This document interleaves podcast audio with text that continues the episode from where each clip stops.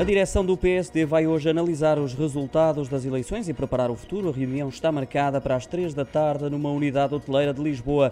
O Rui Rio abriu a porta à saída da liderança do PSD, cargo que ocupa desde janeiro de 2018, caso se confirmasse a maioria do PS, como acabou por acontecer, mas para já mantém-se de pedra e promete ficar pelo menos até à discussão e votação do Orçamento do Estado 2022, que dificilmente estará concluído antes de março ou abril. Quanto a uma eventual sucessão, Rio não se quis pronunciar sobre as palavras do seu vice-presidente Salvador Malheiro, que apontou Luís Montenegro como alguém com boas condições para ser o próximo presidente do PSD.